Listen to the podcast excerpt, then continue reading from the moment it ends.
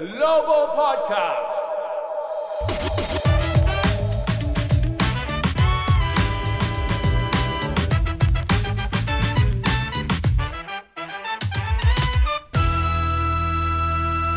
What's up 皆さんこんにちは。お元気でしたか？最近急に涼しくなりましたけど一気に秋っぽくなりました。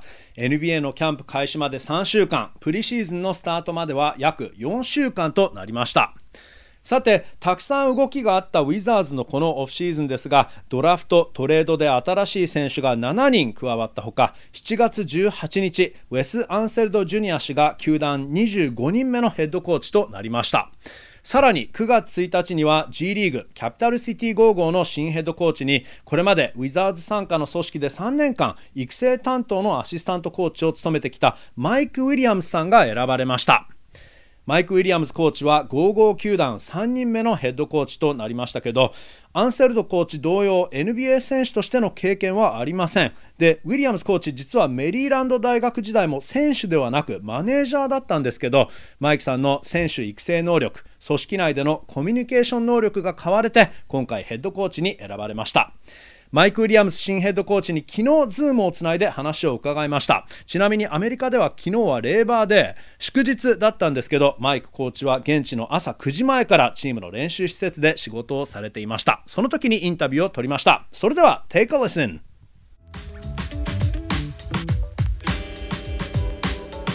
Hello coach. How are you? I'm doing well. How are you?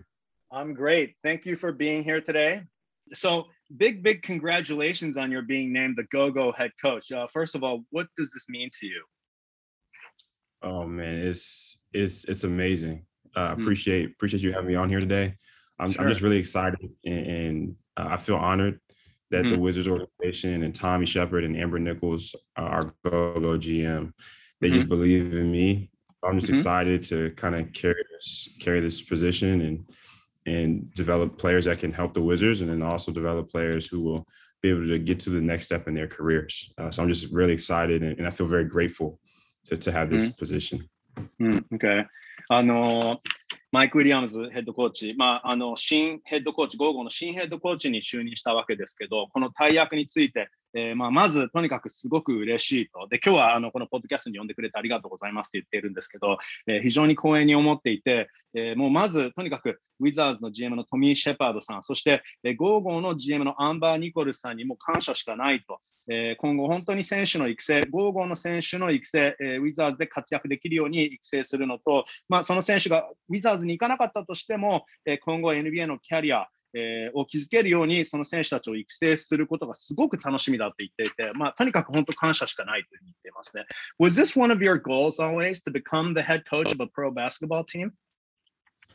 Uh, I wouldn't say so, to be honest. Mm-hmm. When I first got to the NBA, I was just no. trying to get in wherever I could. And, and okay. I was fortunate enough to be able to get on with the Wizards.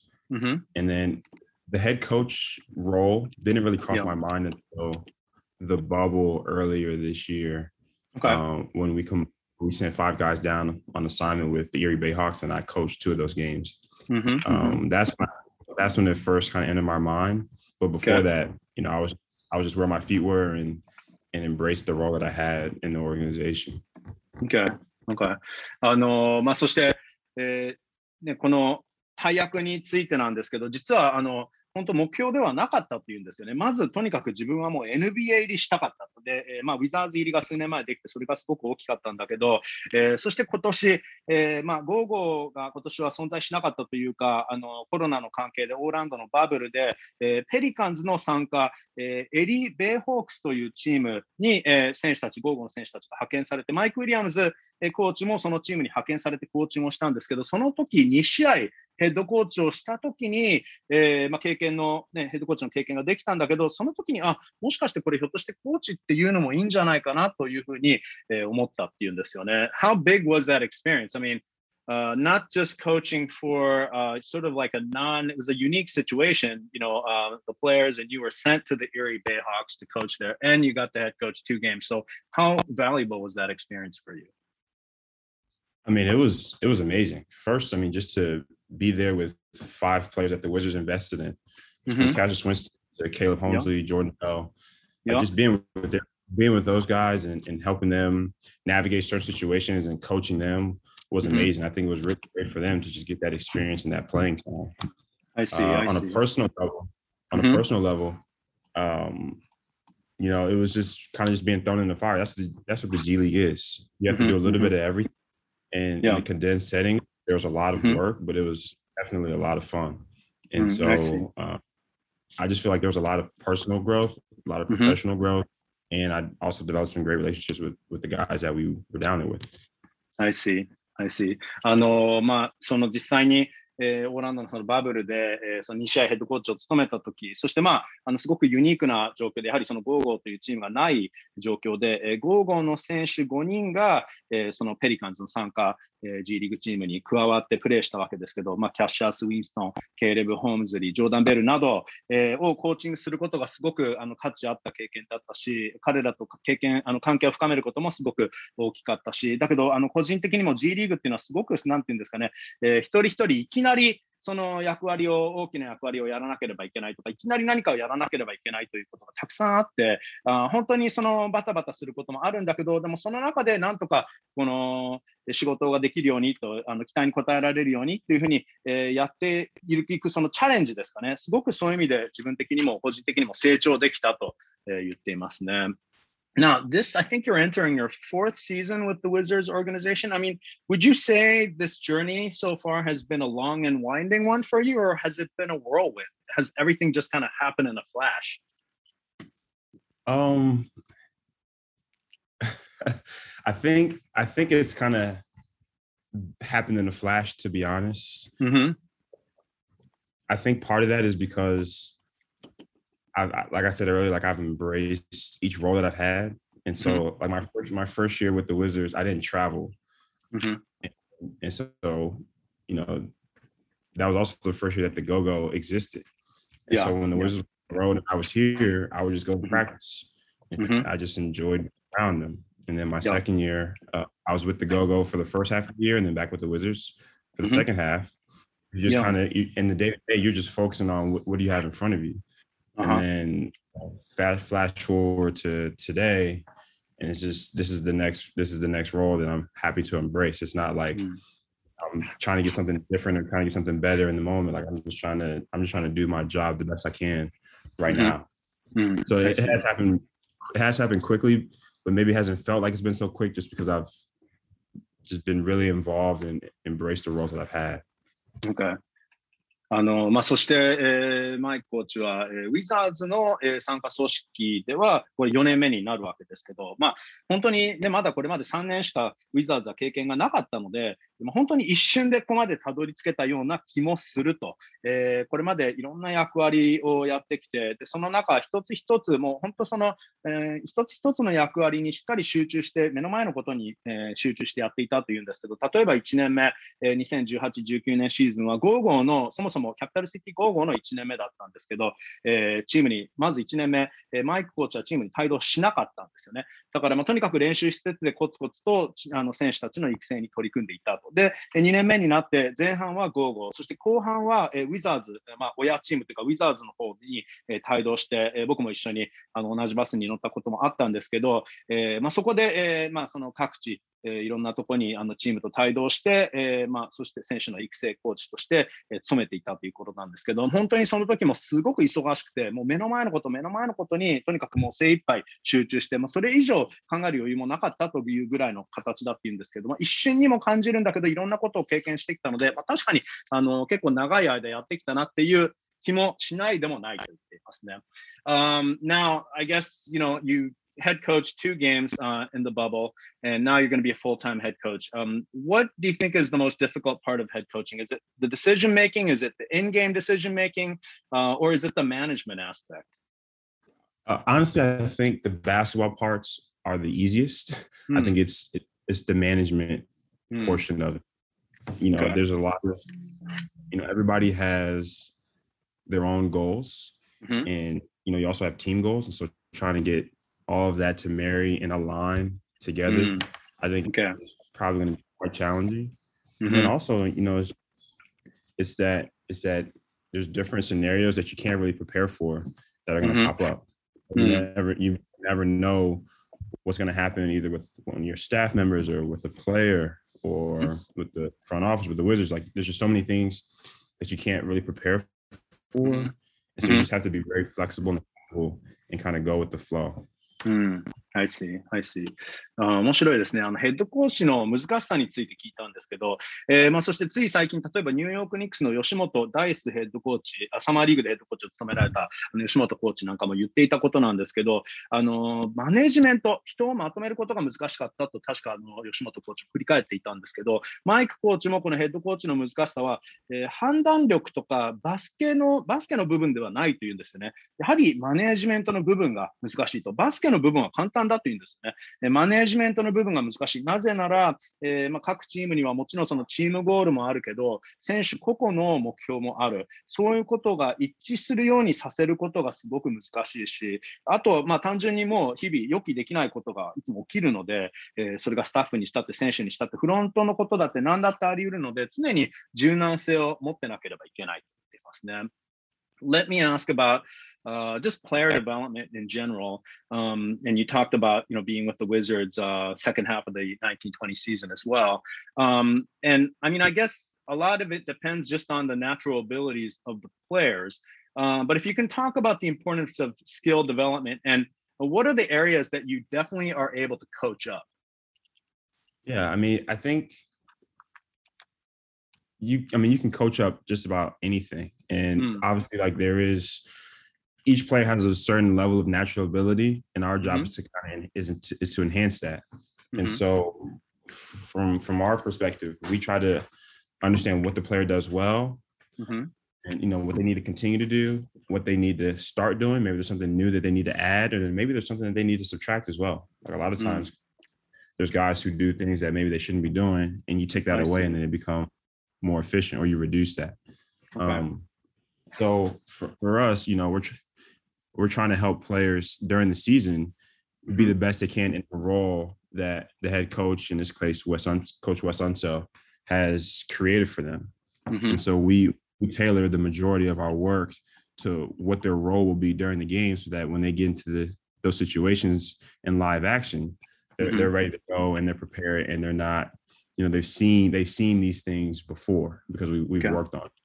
Okay. And we're really just trying to prepare guys to be great in their roles. Mm-hmm. Uh, and obviously everybody's role is different. So there has to be a certain level of understanding of what this player does well and what, what's needed out of them so that they can be successful. Mm, okay. Okay. あのそしてこれまでマイコーチの経験は主にその選手育成のコーチとしてなんですけど、でもちろんその、えー、選手個々の生まれつきの能力っていうのが最も大きい要素だと思いますけど、まあ、ただ、もともとのその選手の力を最大限に引き出すには何が大事なのか、そしてどういう部分が実際コーチングで養えるものなのかというふうに聞いたんですけど、あのまあ、コーチングで伸ばせることはたくさんあるというんですね。ほとんどのことがあのスキルにしてもコーチングで伸ばせると。ただ、やっぱりコーチとして一番大事なことは選手の特徴をよく知ること。例えば、どういうことを加えたらレベルアップできるのか、もしくは何をこれ引いたらこれまでやっていることの中でもしかしてこれを少し減らした方がいいんじゃないかとか、そういうことを工夫して、それで選手が最大限の力を出せるようにするっていうことがコーチの仕事だというふうに言っているんですけど、えー、ま当然シーズン中っていうのは、まあ、あのウィザーズの方ではウェスタン・セルドジュニアヘッドコーチが、え、そのチーム、選手に与えた役割で、その役割でその選手が最大限の力を出せるようにすること、えーまあ、とにかくその選手を試合に向けて準備させること、まあ、それがコーチングだというふうに言っていますね。And now in the G League,、uh, how do you balance development versus results?、Um, is there something that's more important? Is it sort of the body of work or is it wins and losses? Yeah, so we're, we're we believe that winning is a part of player development. And so okay. we're not out here just trying to put guys in positions to help them grow as players and not think about winning. Like we want to mm-hmm. win as well. Okay. But in the same breath, we have to find that balance of making sure that these guys are put in positions, you know, that they're going to see in the NBA. And so mm-hmm. it's a fine balance, but it's not like one is more important than the other. We we believe that they they work together. Um, okay. Okay. And so there's going to be times where maybe an assignment player is with the Wizards and they need to be in a ton of pick and rolls. So we'll put them in a lot of pick and rolls. Mm-hmm, mm-hmm. um, but in the same, but it's not like we're only going to do that and make sure that he gets pick and rolls, and then we're not going to focus on anything else. Mm-hmm. You know, mm-hmm. there's there's a ton of aspects. There's a lot of aspects that got to go into it. Um, mm. I wouldn't say one is okay. over the other. We believe okay. that they go together. うん、okay. あので、まあ、G リーグではその育成が大事なのか、内容が大事なのか、それとも結果が大事なのか、 そのさじ加減はどうなんですか？と聞いてみたんですけど、まああのウィザーズ、キャピタルシティゴーゴーでは、そのえー、勝つことも選手の育成の一つなんだというふうに、えー、コーチ毎回言っていて、えー、まあ、その選手たち個々の育成、レベルアップ、個々のレベルアップも大事だけど、結局、その勝てなければ意味がないので、えー、まあ、勝ち癖をつけるっていうんですかね、その試合の中の展開でも、どうやったら勝てるバスケができるか、勝てるバスケを教えることがやっぱり大事だと言っているので、でまあ、当然、その親チームのウィザーズでピックアンドロールがたくさん使われるんだったら、それは親チームの方でも、その選手が昇格したときに、G リーグから昇格したときに、ピックアンドロールでうまく機能するように、G リーグでも、え、そういう練習をたくさんするという、まあ、ただもちろんそれだけにこだわるわけではないし、もっと全体的に選手の育成っていうことにも取り組むけど、そのさじ加減、どっちの方がいい、えー、内容の方が大事、結果の方が大事、そういう見方ではなく、両方大事で、そのさじ加減がまあ難しいけど、そのバランスが必要になってくると言ってますね。And you just talked about Uh, say on the Wizards, let's say they play a lot of pick and roll, um, then you would have to do that um, obviously uh, on the G League, on the Go Go team, so that guys are prepared to be able to do that on the big team. Uh, how much will you be mirroring Coach Unseld's style uh, on the Go Go? Uh, his style, I don't know. I think his uh-huh. philosophy systems quite a bit. Okay. Our our base defense and base offense will pretty much be the same. Mm-hmm. Um, it's, it's, important to have that continuity and mm-hmm. alignment between the two teams so that when players go back and forth, it's a seamless transition. Mm-hmm. Um, so you know his his base defense and, and, his base offense, we will definitely um, utilize. Mm-hmm. But I've, I've had conversations with with Coach West, and mm-hmm. he's also empowered me to you know be creative and and have a little bit of freedom. Um, you know, once those things are established. Mm, um, okay. First things first, got to make sure that those things were solid, and um, and then from there we can kind of branch branch a little bit away. And then for you know base defense and base uh, offense, and uh, the calls will be the same or similar, obviously. Yep. Yep. Calls okay. will be the same. The terminology will be the same. Mm-hmm. Um, all, all, of that will mirror the Wizards. Okay. Okay. えーまあ、そして参加チームということもあって、えー、アンセルド・ジュニア新ヘッドコーチが導入するシステムと同じシステムのもとで午後もプレーするのかと聞いたんですけどまずその、えー、プレースタイルに関してはそれはまだわからないとやってみないと僕のそのプレースタイルというものも違うものがあるかもしれないというんですがただ、まあ、コーチングスタイルというよりかはその哲学、えー、フィロソフィーえコーチングの戦略ですね、えそこは全く同じものを導入すると言っていて、えまあ、ウィザーズ親チームが使うベースディフェンス、ベースオフェンスは全く午後でも同じものを使うし、まあ、あの当然コーチ、ウェスコーチと話し合って、えーまあ、ウェスコーチにはもうどんどん自分のスタイルでややりなさいというふうに、えーまあ、言われたそうなんですけど、だけど、まあ、まずは、えー、ベースディフェンスとベースオフェンスをしっかりと導入して、そこからまたちょっと自分のスタイルを加えていければなと言っているんですけど、まあ、オフェンスのコールとかディフェンスのコールとか、あるいはターミノロジー、用語とかそういうものは全く同じものになると言っていますね。And obviously, Summer League uh, was sort of like that introduction uh, for you, right? Uh, to get used to the new unsold system. Yep, yep, that's right. We, you know, we had a mm-hmm. number of uh, practices and then the games. Mm-hmm. You kind of you become inundated with, with, what he's what he's thinking and, and the systems that he's going to put in. Mm-hmm. And that was our first real introduction to to that. Okay. で、当然、サマーリーグ、今年のサマーリーグで、えーまあ、ウェスコーチ練習もいくつかありましたけど、えーまあ、ウェスコーチのこのシステムっていうんですかね、新しいシステムになれる機会だった、いい機会だったっていうんですけど、uh, What did you feel like Wes emphasized the most?、I know that he talked about um, ball security and passing the ball, and I guess that would be on the offensive side. But uh, what were some things he emphasized a lot at practice that you noticed?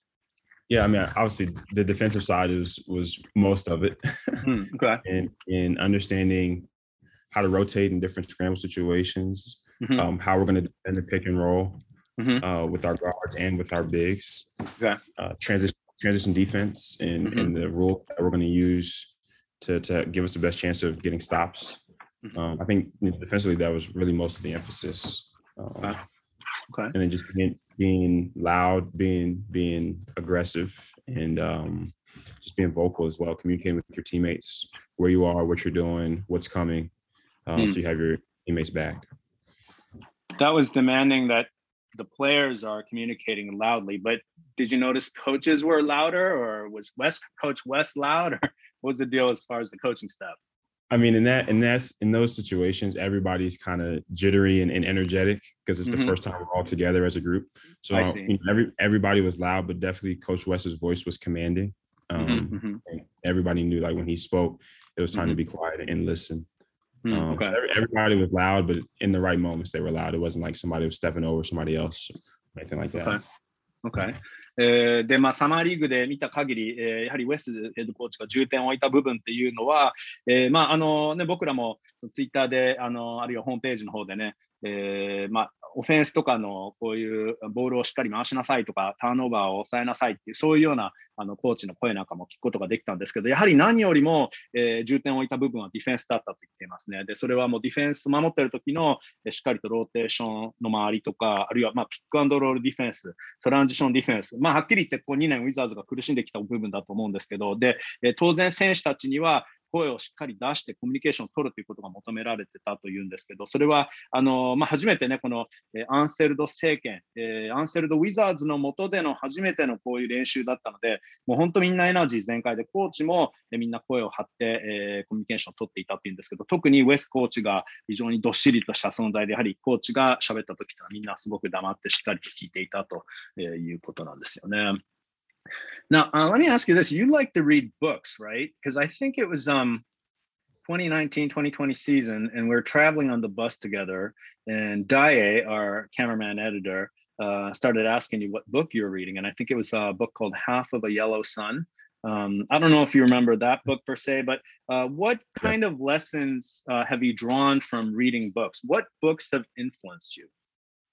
Yeah, I mean, I, I love reading and I, mm. I got into it when I was in college, uh, mm-hmm. seriously. Um, mm-hmm. There's just so much knowledge that you can get and and it's just fascinating to me just reading about people's lives. I think mm. you know one of the books that's that's really probably influenced me quite a bit is mm-hmm. um mm-hmm. just from a coaching and team perspective, probably Legacy by James mm-hmm. Kerr.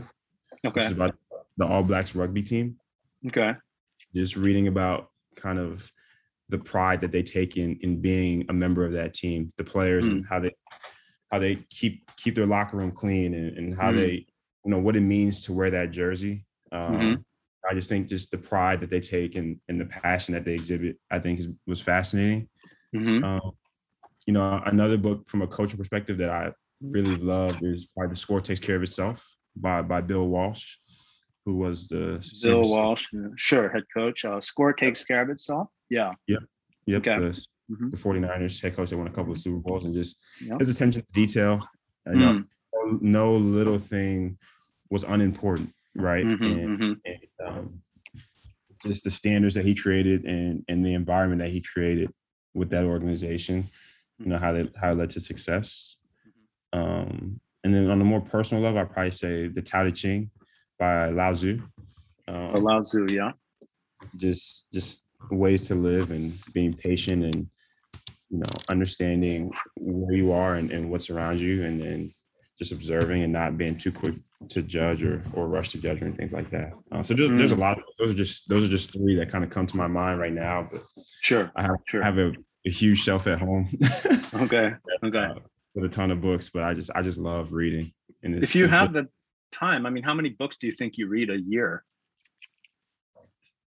Um, uh, I'd I'd say probably around maybe 40 or 50.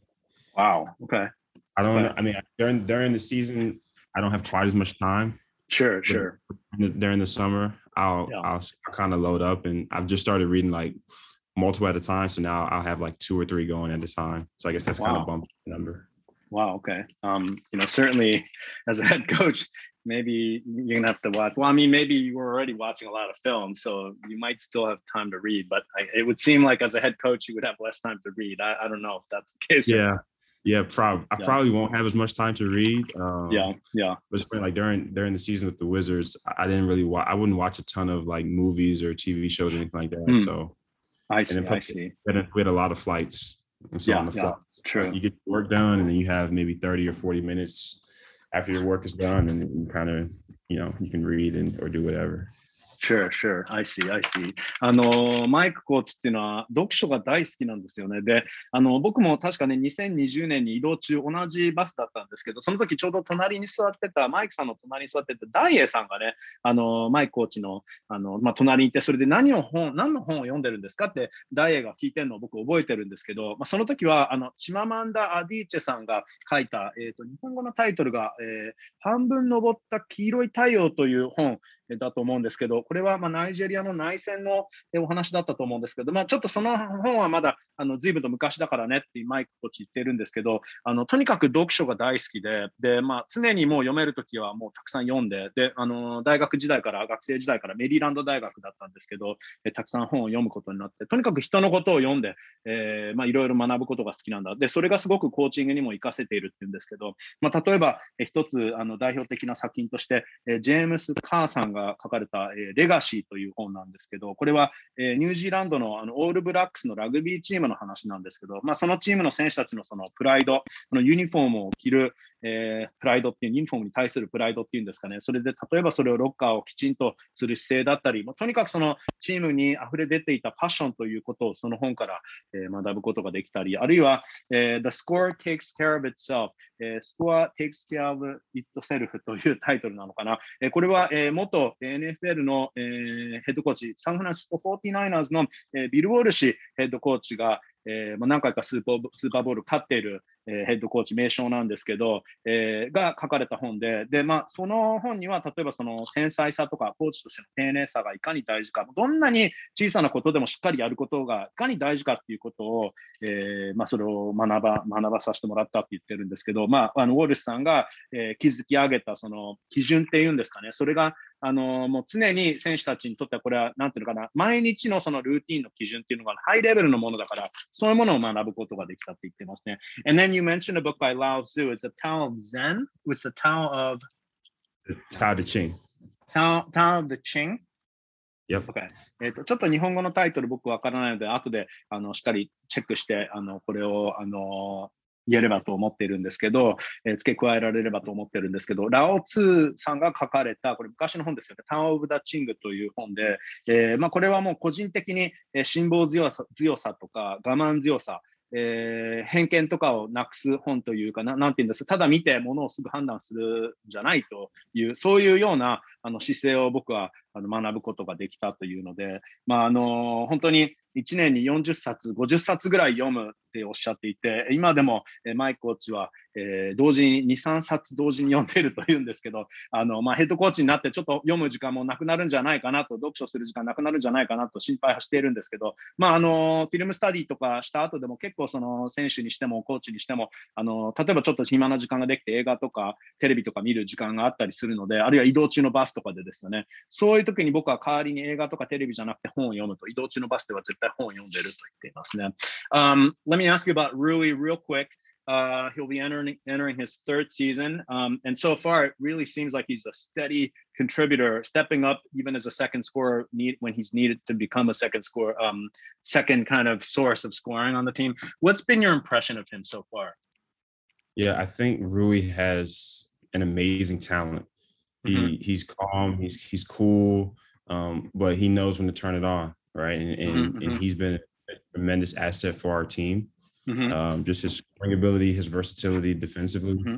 Uh, mm-hmm. he, he, does a lot of things very well, and as a coach, it helps you it helps you relax a little bit, to be honest. Mm, okay. and so, uh, just his his his ability to kind of do do multiple things on the floor has been mm-hmm. great, and, and I'm just mm-hmm. excited to see him grow and develop even mm-hmm. more this year. You know, we got a lot of vets coming in, and I think he'll just be able yeah. to learn from them and, and, soak it all up and become that much better. Mm, okay. ああと、そして、えー、八村選手について、3年目に入る八村選手についてなんですけど、まあ、本当にすごい能力だねというふうに、えー、マイクコーチ言っていて、まあ、常にその八村選手の落ち着いているところがすごいというふうに言っていても、クールなんだけど、とにかくその落ち着きが、落ち着きがすごいと言っていますね。えー、あとはマルチさ、多彩さもすごいし、あの、コーチとしてはちょっとありがたいような存在、あ安心材料という言い方をしているのかな、ありがたい存在だと言っていて、まあ、とにかくいろんなことができる選手で、えー、今年はね、まあ、移籍とかで、えー、ベテラン、新しい選手なんかも加わったので、そういう選手たちからもいろいろ学んで、えーま、もっともっとレベルアップしてほしいというふうに言っていますね。Uh, one last thing,、um, I know that you're at the office today despite the fact that it's Labor Day, it's a holiday. Uh, and meanwhile, NBA camp starts in about, I think, three weeks, uh, September 28th. Uh, The G League training camp, I think, starts later, right? So what's next for you? Yeah, I mean, I'll I'll I'll be around the Wizards for the next couple of weeks and just mm-hmm. helping with their workouts and, and training camp and things like that, mm-hmm. just to make sure that uh, I know what's going on and, and being involved. Mm-hmm. And then once Wizards preseason ends, our training camp starts. Yep. so then it'll be kind of full time go go. But obviously, like that, those lines of communication will remain throughout the entire season. They don't just mm-hmm. stop because I'm not there anymore. Um, uh-huh, uh-huh. That, that's kind of the next the next steps. Okay, okay.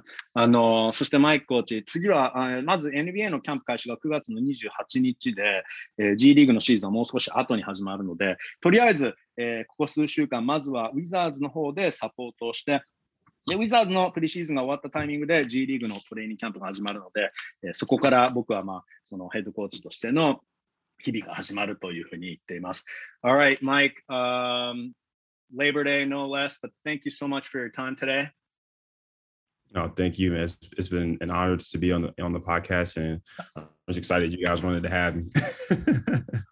thank you. And uh, I'm in Tokyo right now, but I'll be back in DC soon. So I hope to see you in person very soon. Absolutely. Safe travels.